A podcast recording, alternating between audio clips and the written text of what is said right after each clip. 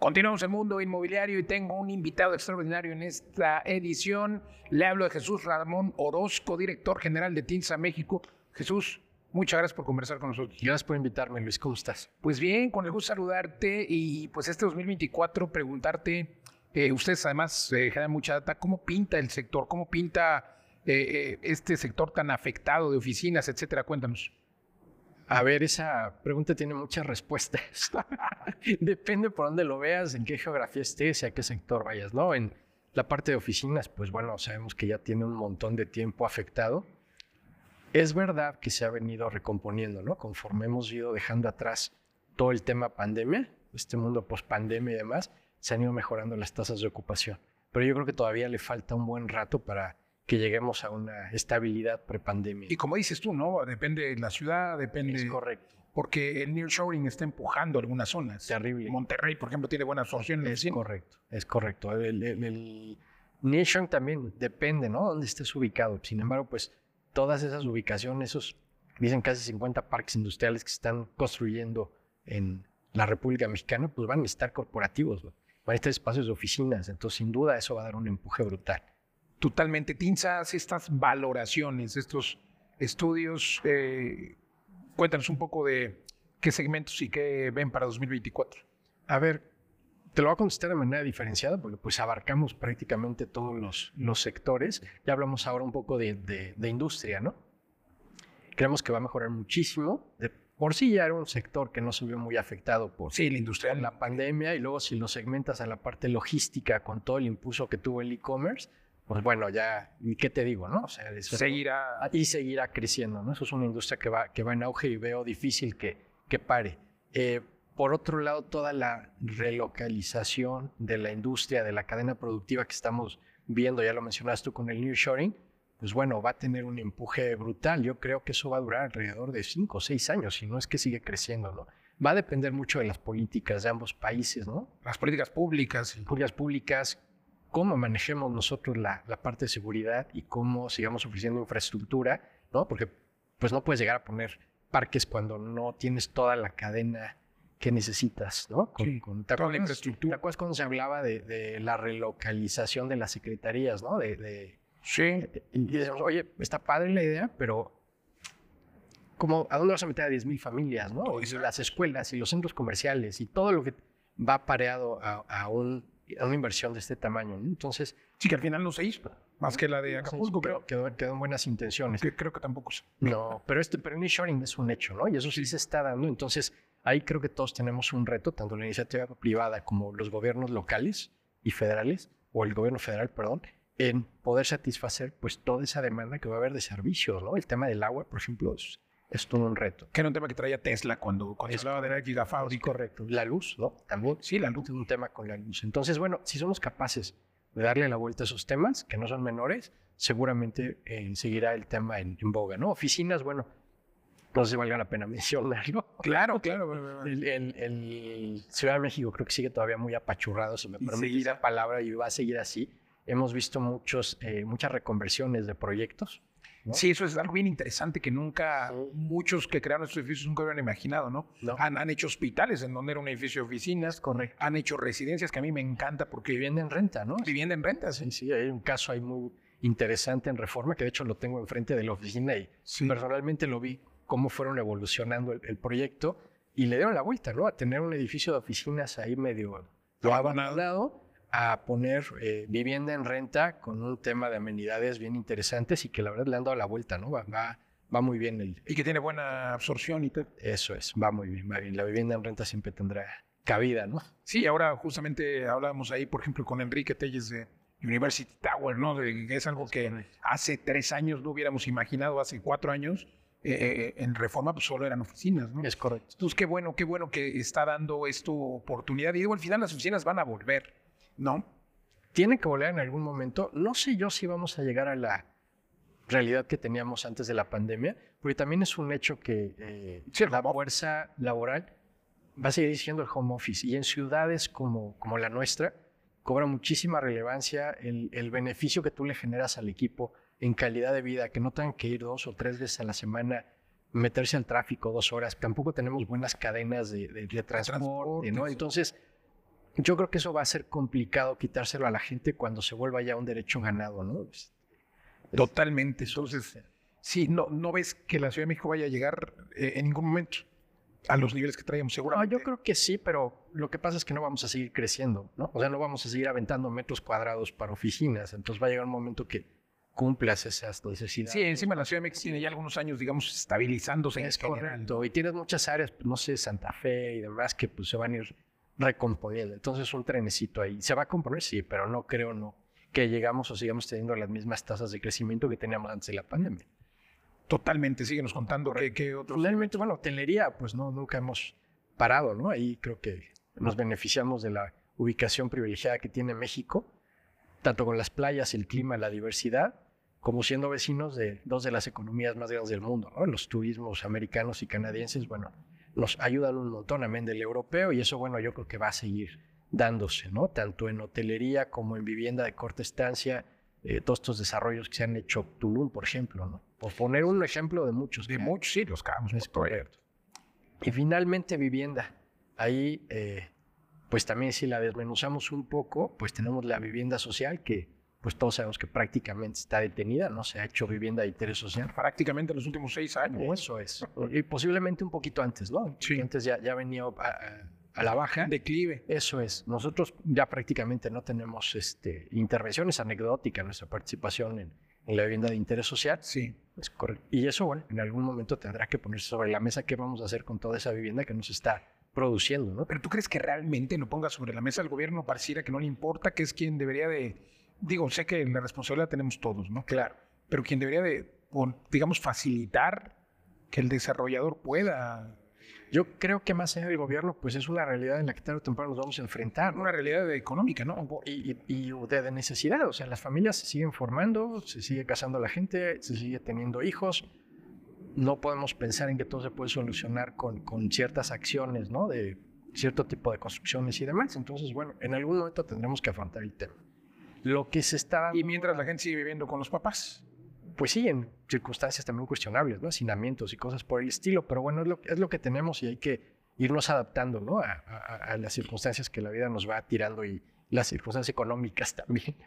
Totalmente de acuerdo, pero Y bueno, vivienda de tipo medio, vivienda ya- residencial tampoco, ¿no? Ya tiene mucho que vivienda residencial. sí, ya no, ya también. Plus tampoco que sea para fines de inversión, pero bueno, la vivienda de interés medio es lo que está fomentando, se está colocando bien, la banca Sí, es lo que está pasando. que La, Crédito. la gente no puede comprar casa eh, por sí misma y se junta con el, con la pareja, con el primo, con el amigo para poder, Es entre varios, comprar una vivienda en Bueno, ya- es que han salido algunos productos hipotecarios, ¿no? Para poder ofrecer ese tipo de, de circunstancias que, bueno, tal vez son, son válidas, ¿no? Sí, totalmente válido. Oye, déjame regresar un poquito a la, a la hotelería, Sí. porque, eh, digo, está creciendo tremendamente. No sé si tengas datos de, de- de cuántos cuartos, cuántas, eh, cuántos nuevos hoteles, pero el gran problema que están teniendo es algo que, comentabas, ¿no? CFE, eh, es, es, es terriblemente complicado poder suministrar electricidad. Sí, eh, se ha vuelto una complicación, ¿no? Y, algunos proyectos, pues que están supeditados incluso a temas de energías renovables, ¿no? Te parece que tampoco estamos muy metidos en ese tema.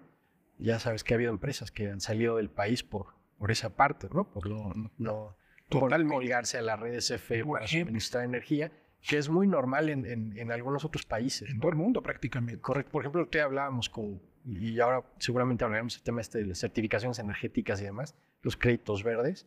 Eh, hay países donde te dan la posibilidad de producir tu propia energía y la energía que tienes de sobra la puedes canalizar a la red de suministro para que alguien más la aproveche y pues Ujú. tienes algún tipo de beneficio económico en ese sentido, ¿no? Es algo que Incentivos fiscales. yo creo que lo podríamos hacer, no, no, no veo ningún impedimento, es un tema de voluntades, ¿no? Para que lleguemos ahí. Es un tema de voluntades, pero definitivamente no lo veo en, en- en- por lo menos no en el sí, corto plazo. al menos no en el corto plazo. Y, y es increíble que pues, muchos hoteles tienen un sistema de plantas de, que, que terminan contaminando más porque pues, tienen que ponerle gasolina o diésel a las plantas. Sí, sí, se vuelve. Y, y porque, porque simplemente CFE no tiene la capacidad de suministrar la, la energía, ¿no? es correcto.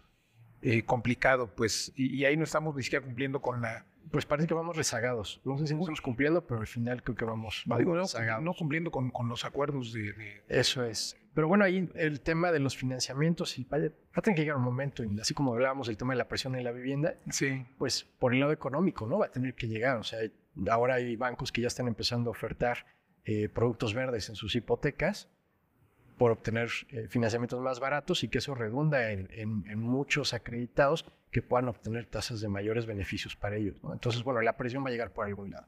Bueno, yo te diría, ¿cuándo vamos a parar de crecer? Pues no deberíamos pararlo. vamos si, si, queremos seguir creciendo. Sí, no, yo creo que está mejor que, que, no paremos, pero así, así se ve la tendencia. Yo siempre lo he visto así, ¿eh? la verdad es que nunca hemos visto, a ver, tuvimos el impasse de la pandemia también. Y seguimos creciendo pero aún así siguió creciendo, ¿no? Hay todo un tema con la vivienda de corta estancia, ¿no? No sabemos si se va a terminar regulando como se está regulando en otros países y que eso pueda tener algún tipo de impedimento, pero todo lo que es la parte de hotelería, lo voy a etiquetar como tradicional, pues eso sigue creciendo, seguimos viendo inversiones por parte de grupos extranjeros. Nosotros siempre hemos tenido mucha afinidad por de donde es nuestra firma con inversiones europeas y bueno, seguimos que eso se sigue dando, ¿no? Cuéntanos un poco de números. Ustedes hacen tasaciones, como le llaman allá en TINSE España. O avalúos, correcto. O avalúos, que, que, por cierto, eh, por ahí hemos entrevistado a alguien de, de TINSE España y, el, eh, y el hermano de, de, uno de mis socios en, en, Vive las Rentas, Pablo Mateos. Ok. Este, ah. este Mateo, seguramente conoces ahí a alguien, sí, trabaja en España. Y, sí, sí, Ramón Mateos. Ramón Mateos, que bueno, les mandamos un saludo a Pablo y a Ramón, eh, españoles ambos. Y bueno, eh, ¿Cómo está el tema de, las valuaciones, de las tasaciones? Hoy con la inteligencia artificial, eh, también ya se pueden hacer valoraciones o se, sí, sí, a ver, yo te diría que ya tiene un rato que se pueden utilizar modelos automáticos de evaluación. De hecho, nosotros en TINSA llevamos ya tiempo utilizándolos para cierto tipo de trabajos. Al final todo esto funciona con datos, ¿no? Hacer, un algoritmo, pues bueno, yo creo que cualquier este, persona con muy buenas capacidades de programación y puede hacer, pero necesitas el dato.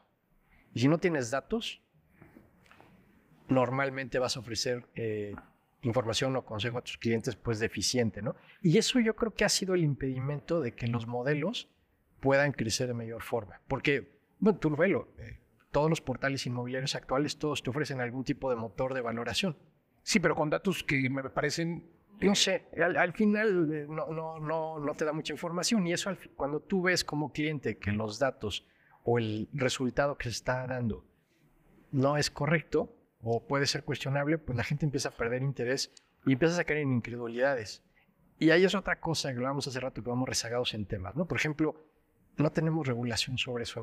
No tenemos regulación y no tenemos datos públicos, porque a pesar de que el registro público de la propiedad del comercio es público, deberíamos de tener eh, la posibilidad de, de, bajarlo como en Estados Unidos. Claro. Porque, porque los portales tienen una idea, porque es el precio al que se...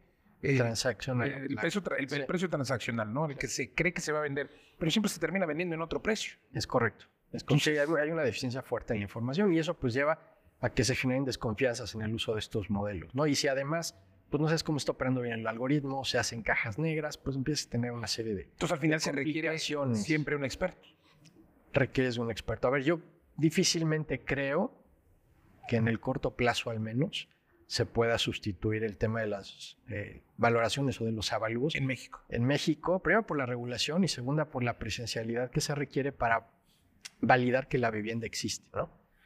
Desgraciadamente, entonces vivimos en, en, una de las economías más corruptas del, del, planeta y pues hay que validar muchas cosas, entre ellas que los inmuebles que están valuando existan, ¿no? Entonces, ahí tienes un impedimento para que un modelo pueda en algún momento reemplazar a la actividad que se hace hoy en día de forma tradicional. Entonces, que existan y que se encuentren en las condiciones que dicen que se encuentran. Es correcto. Entonces, pues, la visita se, sigue, se seguirá. Se sigue haciendo, al menos mientras esté la regulación. la regulación te ordena, te marca. Sí, la regulación establece la Sociedad Hipotecaria Federal, establece las obligaciones y los derechos tanto de las unidades de evaluación como de los valores profesionales, como de los controladores, que son las tres figuras que operan en, este circuito. Y eh, una de estas obligaciones es validar que existe el inmueble, que se toman una serie de medidas, que se da un reconocimiento sobre el estado de conservación de la propiedad, en fin, que es lo que te lleva finalmente, entre otras muchas cosas, con los datos, al valor que le vas a estimar a tal o cual inmueble. Uy, qué interesante. ¿Crees que o sabes de algún país en el que ya se pueda eh, digamos que hacer al 95% por lo menos. Pues yo te diría que en todas las economías modernas, en Estados Unidos, en Europa, eh, TINSA como grupo pertenece al European ABM Alliance, es una organización mundial donde se eh, estipulan todos los criterios normativos que un modelo de evaluación automática tiene que seguir. Nosotros somos miembros eh, del consejo redactor de esos lineamientos y en España pues ya son en realidad, en Alemania lo, lo hacemos. O sea, aquí en México yo ya los hago. No tienen ningún tipo de validez obviamente para la parte que está regulada, que es la Sociedad Hipotecaria Federal, pero hay muchos otros usos como el análisis de carteras, ¿no? Piensa, por ejemplo, que un banco que tenga que revisar a lo mejor 200 mil registros. Es imposible hacer 200 Es imposible hacerlos manual ni por costo ni por tiempo. Entonces ahí es cuando empiezan a cobrar cierto sentido tener este tipo de herramientas que además tienes que estar ahí, o sea, negarte a, utilizarlos por, por una excusa de una regulamentación o de una regulación, pues no te lleva a nada, ¿no? O sea, tarde o temprano, pues tienes que estar ahí. Uy, qué interesante. Entonces, eh, para la audiencia que a lo mejor no, no tiene mucha experiencia en avalúos eh, o, en transacciones inmobiliarias, eh, recordar que existen varios tipos de, de, de eh, valores, ¿no? El catastral, etc. Cuéntanos, el comercial, el de cierre. Sí, a ver, hay toda una excepción de valores. Hay una lista, no sé, yo tengo, doy clase en una universidad y tengo una lista como de 25 tipos de valores. Yo les diría que, a ver, los más usuales es, digamos, el valor de mercado o el, o el fair value que es el que se obtiene de hacer una comparación de inmuebles similares a tu propiedad. Es el análisis de mercado comparativo. Es normalmente lo que da el valor ¿no? de, de, mercado, de acuerdo a la deseabilidad que existe en una zona. Después tienes el de reposición, que es lo que te cuesta menos eh, los deméritos por estado de conservación y edad, más o menos es replicar el, en lo que costó. Luego tienes el catastral, que es el que se fijan las bases impositivas para pagar impuestos. Que veces no tienen nada que ver con... En la mayoría de los casos van rezagados, ¿no? A frente a algún municipio por ahí se aloca y avienta valores más altos hasta que los alcance el tiempo, pero es eh, la excepción a la regla, me parece. Eh, tienes valores de expropiación, ¿no? Cuando, por ejemplo, ahora el tren este México-Toluca, pues va Indavin o alguna otra institución, estiman un valor. Pero se supone que toman de referencia el catastral, ¿no? Eh, yo te diría que hacen un juego, hacen un juego ahí, porque también toma en cuenta el catastral, parece que no sería justo para la persona que está siendo eh, pues sometida a esa expropiación, ¿no? Entonces, de alguna manera, pues tendrás que encontrar un empate entre el valor comercial y, y algún tipo de análisis. Luego está el, el, un valor que me gusta mucho, el valor apreciativo, que es el que pensamos que tienen las cosas y es con el que nos enfrentamos normalmente los valuadores todo el tiempo, porque Tú piensas que en un avalúo siempre va a haber dos figuras, ¿no? Una que está esperando el valor. El que quiere comprar. Y otra que, que, está produciendo el valor, ¿no? Entonces es bien difícil encontrar un empate entre ellos y ese valor apreciativo siempre juega un, un juego perverso ahí en, en, estas operaciones. Y me encanta, me encanta que siempre lo cuento porque además es un caso real que, que me decía una señora, licenciado, ¿cómo que quiero bajar mi casa en ese, en ese precio si aquí nacieron mis hijos? Sí, claro. Y ahí fue mi primera vez, así me dijo. Mira, ahora que, ahora que, lo, que lo mencionas, una de las cosas más importantes, y eso creo que puede ser un buen consejo para, para tu audiencia, sobre todo en ciertas propiedades, no vale por lo que está construido encima, sino, por sino vale por lo que puedes desarrollar en ese, en por ese ejemplo. suelo. Eso es algo que se da mucho en Ciudad de México. No, no, no sé si has visto letreros que dicen, hoy se vende eh, casa como terreno. Lo que te están tratando de decir es que hay una casa que no está aprovechando la máxima densidad Totalmente. de la propiedad o del terreno y que una vez que analizas el uso de suelo, pues puedes aventar, yo qué sé, cuatro o cinco niveles, con lo cual maximizas el valor de la propiedad. ¿no? Yo siempre digo que el negocio está con las feas, con las casas feas, porque justo no Claro, tienen ese es valor, eh, ese valor apreciativo, le. Apreciativo, sentimental. entonces la gente, la gente sabe que está feo, que está descuidada, correcto. y bueno, dicen, puedo hacer un, un es. descuento mayor. Hay, hay, hay un, un, un avalúo y un buen estudio de mercado con data, pues te puede llevar a obtener muy buenos este, valores y no dejar dinero sobre la mesa que luego viene a aprovechar un tercero. Exacto, exacto, totalmente de acuerdo. Oye, pues qué interesante.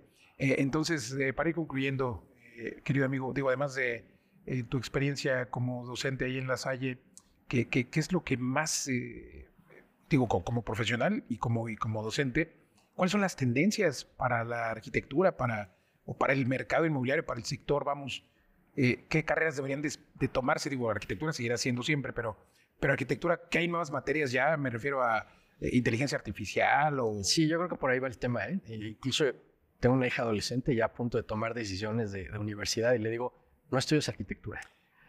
Eh, no estudies arquitectura. ya no, ya- Estudia, estudia eh, al- algo que tenga que ver con datos. ¿no? ni derecho, ni contaduría, nada de eso. A ver, yo creo que siempre va a haber espacio para todas las carreras, ¿no? Pero eh, el futuro está en los datos, el futuro está en, en algoritmos, en entender toda esta masificación de, de- de información y saber interpretarla y llevarla a temas como real estate, a lo que nos dedicamos nosotros, puede ser un diferenciador buenísimo. Yo me inclinaría por esa parte.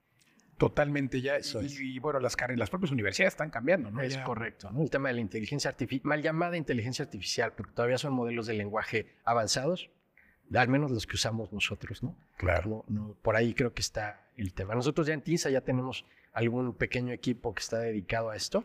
Para ¿Ya, está sustituyendo a profesionales? No, al contrario, estamos aprovechando la data que producen nuestros profesionales y estamos pensando cómo eh, aprovecharnos de mal llamada inteligencia artificial, para poder hacer mucho más entendible todo este bagaje de información que incluso para nuestros especialistas o consultores luego es complejo de entender, ¿no? Entonces, bueno, hay que aprovecharlo. Y ya estamos tomando, echando mano de gente con esas capacidades. Pues, qué interesante, qué interesante. Y ojalá que, bueno, pues, pues ya, en nuestro arquitectura, yo dije, algún día voy a echar otra carrera, pero bueno.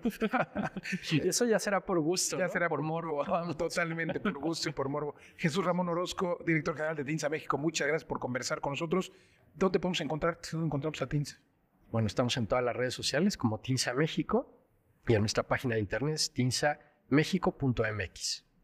Jesús Ramón, muchas gracias. Gracias a ti, Luis. Un placer, como siempre. Muchas gracias. Y bueno, pues ya escuchó usted ahí las tendencias para este 2024. Recuerde que si está en el radio, pues eh, puede usted escuchar eh, este episodio también como podcast en todas las plataformas, en el canal de YouTube, en todos lados me encuentra como Luis Ramírez Mundo Inmobiliario. Si ya está en el podcast, por favor, denle clic a la campanita, déjenos una opinión también. Y si está en YouTube, bueno, pues suscríbase, comparta y recuerde que transmitimos también eh, este programa a través de la radio desde hace siete años en todo México a través de la frecuencia de El Heraldo todos los jueves en punto de las 10 de la noche y los sábados 4 de la tarde México y Estados Unidos. Me faltó decir también. Gracias, Luis Ramírez. Hasta la próxima.